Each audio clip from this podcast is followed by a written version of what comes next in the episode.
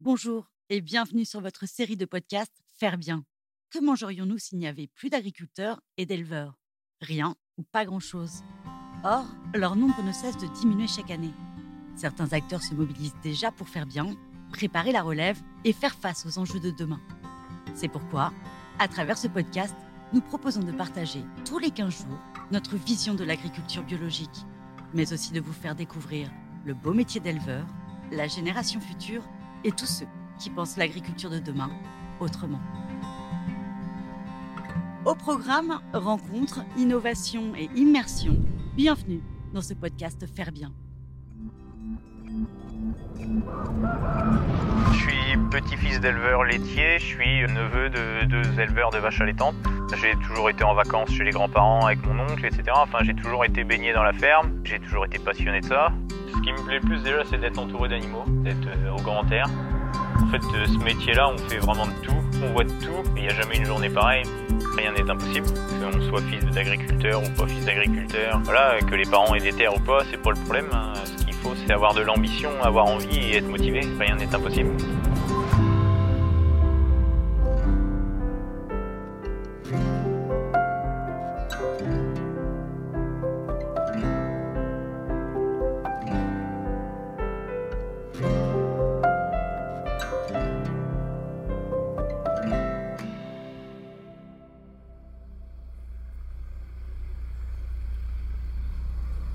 Bienvenue à bord de ce nouvel épisode.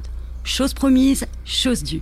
Aujourd'hui, on vous emmène en Normandie, dans le Calvados, au cœur d'une petite ferme bio, comme on les aime, entourée de champs bien verts et de vaches qui pâturent à l'air libre. C'est parti pour une visite en immersion dans la ferme de Romain Marocaine, à Clinchamp-sur-Orne, une petite commune située à une vingtaine de kilomètres de Caen. Alors Romain, pour le présenter brièvement, c'est un jeune éleveur producteur de 23 ans, fraîchement installé dans son exploitation, puisqu'il a repris depuis le 1er janvier 2021 la ferme d'un agriculteur qui partait à la retraite. Vous allez l'entendre, il a un parcours très inspirant, c'est un jeune homme courageux et passionné, et il va nous expliquer pourquoi il a souhaité se mettre à son compte et comment il y est parvenu. Alors pour ce faire, on rentre directement dans le vif du sujet puisque en ce début d'après-midi, après qu'il ait lui-même déjeuné, eh bien c'est au tour de ces vaches de passer à table et de se régaler avec le bon foin de son exploitation.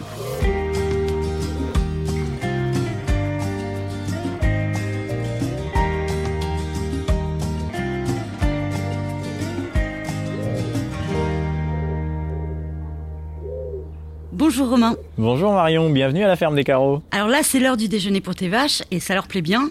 Tu leur donnes quoi exactement? Là, on est en train de donner à manger aux vaches. Donc euh, l'alimentation est 100% herbe cette année. Le but, c'est de revenir sur l'autonomie. L'exploitation n'était plus autonome en herbe. Donc j'ai repris une exploitation en achetant euh, du fourrage. Cette année, on a eu un très bon rendement en herbe et de la qualité. Donc on a des animaux qui vont pouvoir profiter tout l'hiver euh, d'un bon stock fourragé.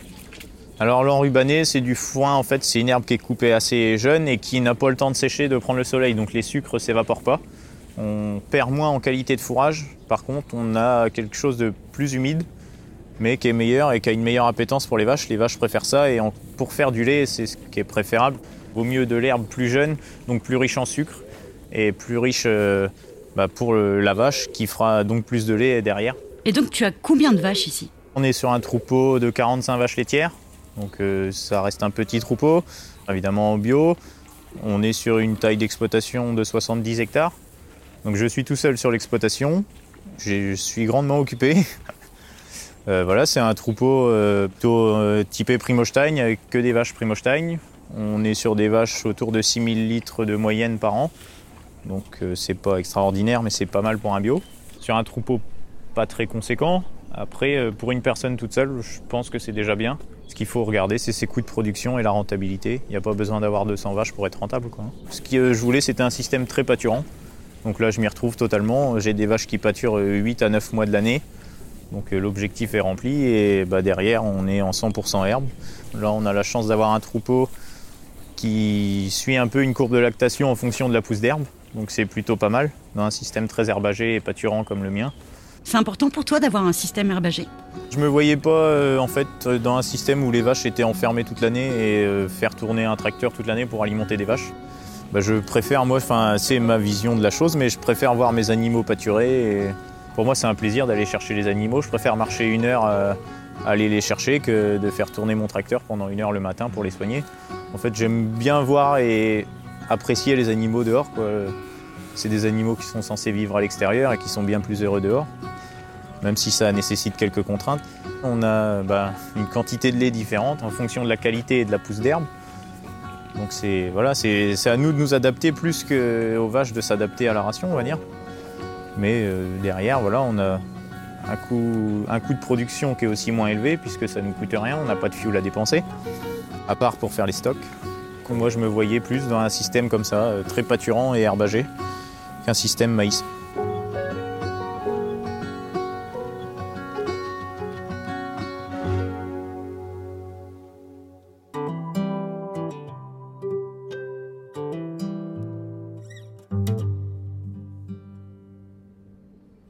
Et alors, avant de te poser des questions sur ton exploitation, est-ce que tu peux nous expliquer bah, d'où tu viens et comment tu t'es passionné pour ce métier? Je suis petit-fils d'éleveur laitier, je suis euh, bah, neveu de deux éleveurs de vaches allaitantes. En fait, j'ai un oncle qui a repris la ferme de mes grands-parents et qui est lui passé en vache allaitante, plutôt dans le secteur Manche. Mon père est menuisier, il a une entreprise de menuiserie et ma mère est commerciale internationale, donc euh, les deux parents ne sont pas du milieu. Après, voilà, j'ai toujours été en vacances chez les grands-parents avec mon oncle, etc. Enfin, j'ai toujours été baigné dans la ferme et j'ai toujours été passionné de ça. J'étais le plus souvent possible rendu à la ferme chez mes grands-parents avec mon oncle pour être le plus possible aux vaches et bah, faire des travaux dans les champs. J'ai travaillé beaucoup pendant mes, vacances scolaires euh, chez les voisins, chez les céréaliers et dans les entreprises de travaux agricoles dans le secteur pour faire des saisons de paille. Le matériel, j'aime bien, mais j'en ferai pas ma passion. Je ben, je veux pas en faire tous les jours et toute la journée. Donc euh, je me suis plutôt tourné vers l'élevage. Et le bovin, c'est ce qui m'a passionné depuis que je suis petit. Donc euh, là, c'était c'était pour moi un peu essentiel de repartir sur un élevage laitier. Je me voyais pas en vache allaitante. Et alors, tu as fait quelles études avant de t'installer? J'ai fait pas mal d'études. Euh, bah, j'ai fait que mes études en lycée agricole. J'ai commencé par un bac STAV au lycée agricole du Robillard à Saint-Pierre-sur-Dive. Donc euh, plutôt un bac technologique avec une option agricole, ça reste un bac assez général. Ensuite un BTS Axe, donc plutôt gestion d'exploitation, euh, tout ce qui est comptabilité.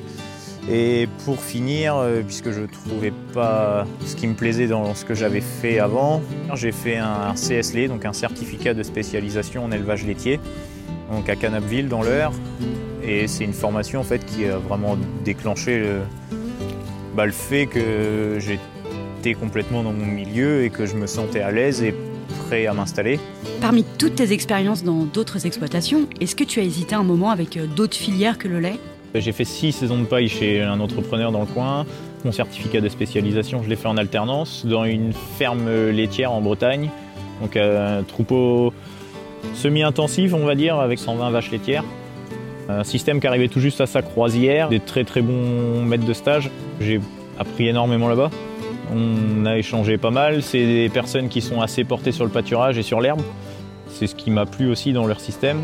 Donc euh, voilà, les expériences professionnelles que j'ai eues, autrement, bah, tous mes stages en lycée agricole ont été faits dans des exploitations laitières, euh, avec euh, bah, des ateliers divers à chaque fois. Il y a eu des pommes, il y a eu des genisses d'engraissement aussi, il y a eu bah, des céréales, voilà, des fermes en polyculture élevage, si on peut dire.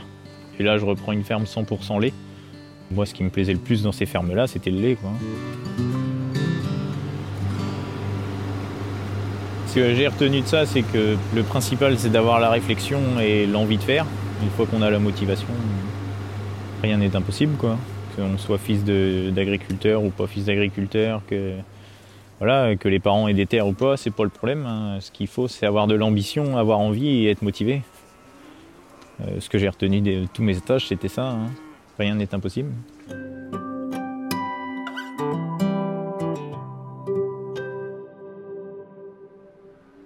Donc assez vite, euh, tu as voulu être à la tête de ta propre ferme, mais ça s'est présenté plus vite que prévu, c'est ça? Ben en fait, ça n'a jamais été sûr que j'ai une exploitation. Je me voyais, c'est sûr, être au moins salarié dans une exploitation, avoir quelques responsabilités. J'aime bien être autonome, j'aime bien avoir mes décisions, pas subir les décisions de quelqu'un d'autre. Donc je me voyais au moins dans une exploitation avec des responsabilités, mais je me voyais pas installé si vite. Et bon, en sortie de CS, euh, quand j'ai trouvé l'exploitation, que j'ai porté ma candidature. Puis bah, me retrouvant euh, salarié dans une exploitation céréalière, je voyais bien que ça allait pas être euh, mon dada, j'allais pas faire ça toute ma vie. J'ai presque aussitôt trouvé euh, l'exploitation à vendre qui était à deux pas de chez moi. J'étais venu ici pour en fait être pris en apprentissage au lieu d'aller en Bretagne. Et le cédant souhaitait que vendre l'exploitation, il n'avait pas envie de former quelqu'un. Donc ça n'avait pas abouti, j'étais au courant que c'était à vendre, mais j'étais pas plus porté sur le projet que ça. Je me disais que j'avais le temps. Et bon, quand ça s'est retrouvé en s'affaire, c'est là où j'ai précipité un peu, on va dire, l'installation en posant ma candidature et en portant candidat pour reprendre l'exploitation, quoi. La SAFER, en fait, c'est l'organisme qui gère euh, la répartition des terres agricoles. C'est une structure qui s'occupe, euh, quand il y a des exploitations ou des terres libres, de répartir les terres à tel ou tel euh, exploitant en fonction, on va dire, de son âge, de son niveau d'installation, si ça fait plusieurs années ou pas qu'il est installé, si la structure est petite, si elle est grande, s'il y a de la main d'œuvre. C'est un organisme public qui s'occupe de répartir la terre, quoi, de pas laisser les grosses boutiques devenir encore plus grosse. Quoi. L'objectif, c'est de conserver un minimum de terres agricoles. Quoi. Alors, pour t'aider à devenir propriétaire, tu as aussi fait appel à Terre de Liens. Est-ce que tu peux nous expliquer le rôle de cette association et concrètement comment elle t'a aidé? J'ai la chance d'avoir eu Terre de Liens qui m'a aidé sur euh, bah, le financement d'une grosse partie du foncier. Ils ont acheté toute la terre autour de l'exploitation. On est sur une surface de 32 hectares achetée par Terre de Liens.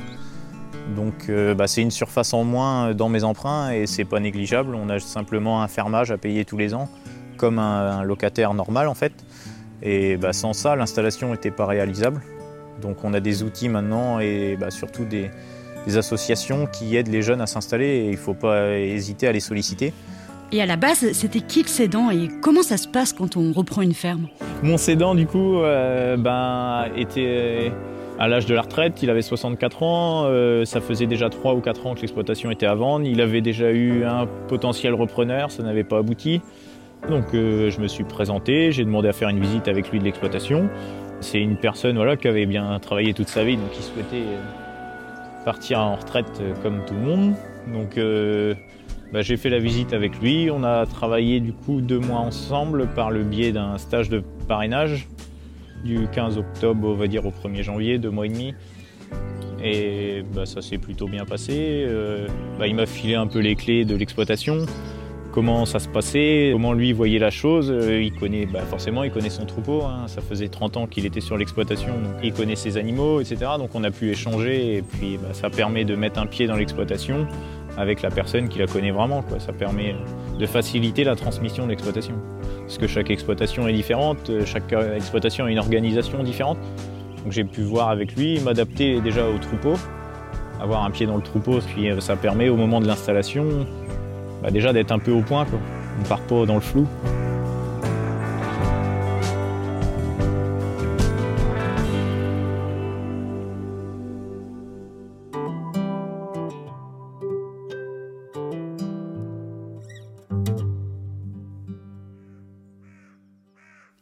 Fait que tu as choisi cette ferme en particulier Toutes les terres sont groupées autour de l'exploitation. Tout est quasiment accessible à pied pour moi et pour les vaches. Donc euh, quand on est tout seul, c'est un gros point positif. Et ensuite, bah, c'est un gros système pâturant. Il n'y avait pas de maïs. Euh, j'ai repris une exploitation qui n'avait pas du tout de, terre autre que des prairies. Donc moi, c'est ce qui m'a plu et c'est ce que je cherchais. Donc euh, ça correspondait à mes critères. C'était une exploitation qui était en bio déjà depuis une dizaine d'années. Je voulais pas de système intensif. On est sur euh, quelque chose qui me correspondait presque à 100%, voilà. Et puis j'imagine que le fait que ça soit près de chez toi, c'était un vrai plus. Je suis né à Caen, du coup, bah, juste à côté en fait. J'ai toujours grandi bah, à 5 km là, de, de Clinchamp-sur-Orne où je suis installé maintenant. Et donc c'était vraiment mon coin, C'est mon secteur. Je connais un peu tous les agriculteurs du coin. Voilà, j'ai eu la chance en plus d'aller au Robillard à Saint-Pierre et de connaître tous les voisins éleveurs. C'est bah, la nouvelle génération. En fait, on est tous presque. Enfin, j'ai une bonne partie des, gens de ma classe ou de, connaissances qui sont dans le coin. En fait, donc on arrive à être un petit groupe de jeunes à arriver sur le secteur et c'est assez sympa, quoi. Et comment ils ont réagi tes proches quand tu leur as dit que tu allais te mettre à ton compte? Bah, les parents ont tout de suite été plutôt content. Après, voilà, c'est pas une petite réflexion, j'y ai quand même réfléchi aussi un moment. Ça avait mûri dans ma tête, ça a mûri dans leur tête aussi. Et personne n'a été contre, au contraire, bien au contraire. Hein. les deux parents sont plutôt pour. Euh. Et ta copine? Ça fait dix ans que je suis avec ma copine.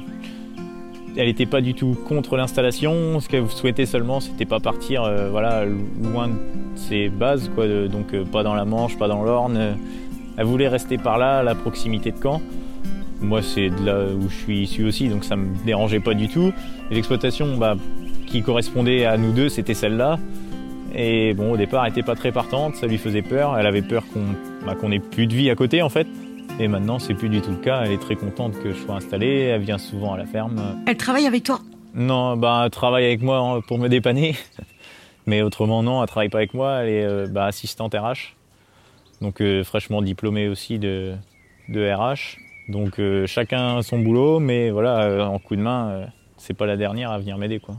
Et elle s'en sort bien Ah oui, ça va très bien. C'est pas du tout une fille qui était de base dans le milieu agricole. Mais non, non c'est surprenant un peu même parce que voilà, je m'attendais pas à ce que ce soit pour elle aussi simple et qu'elle aime autant les animaux, que ça se passe aussi bien. Enfin voilà, c'est c'est vraiment bien tombé. Hein. On se correspond bien quoi. Alors ça va faire bientôt un an que tu es installé. Qu'est-ce qui te plaît le plus en étant à ton compte Ce qui me plaît le plus déjà, c'est d'être entouré d'animaux, d'être euh, au grand air. Alors c'est sûr que quand il gèle et tout ça, c'est pas ce qui est le plus agréable. D'être autonome, je voulais pas dépendre des décisions de quelqu'un et tout ça. Je voulais euh, décider de ce que je veux faire. Euh, j'adore, bah, j'adore bricoler, j'adore la mécanique. En fait, ce métier-là, on fait vraiment de tout. On fait de l'électricité, du béton. Enfin, on fait vraiment de tout. On voit de tout. Il n'y a jamais une journée pareille, en fait. Il y a toujours une part d'inconnu. c'est, enfin, voilà, ce qui m'éclate, moi. Il n'y a pas un matin où je me lève en disant, bon, bah, c'est la routine d'hier, quoi. Même si c'est sûr qu'il y a l'astreinte, mais l'astreinte elle est jamais pareille en fait. Et c'est ce qui me plaît.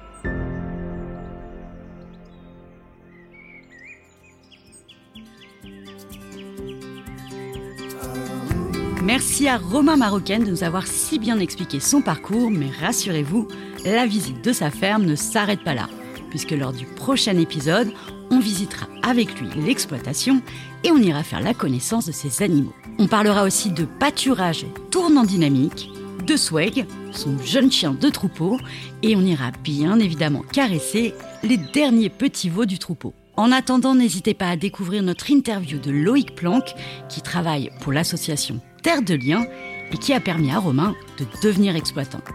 Quant à nous, eh bien, on se retrouve vite pour une nouvelle immersion toujours au plus près de la vraie vie d'éleveur producteur de lait bio. Alors soyez au rendez-vous et à très bientôt.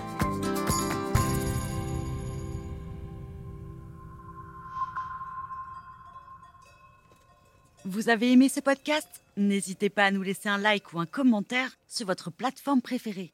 Et pour ne manquer aucun épisode, abonnez-vous. À bientôt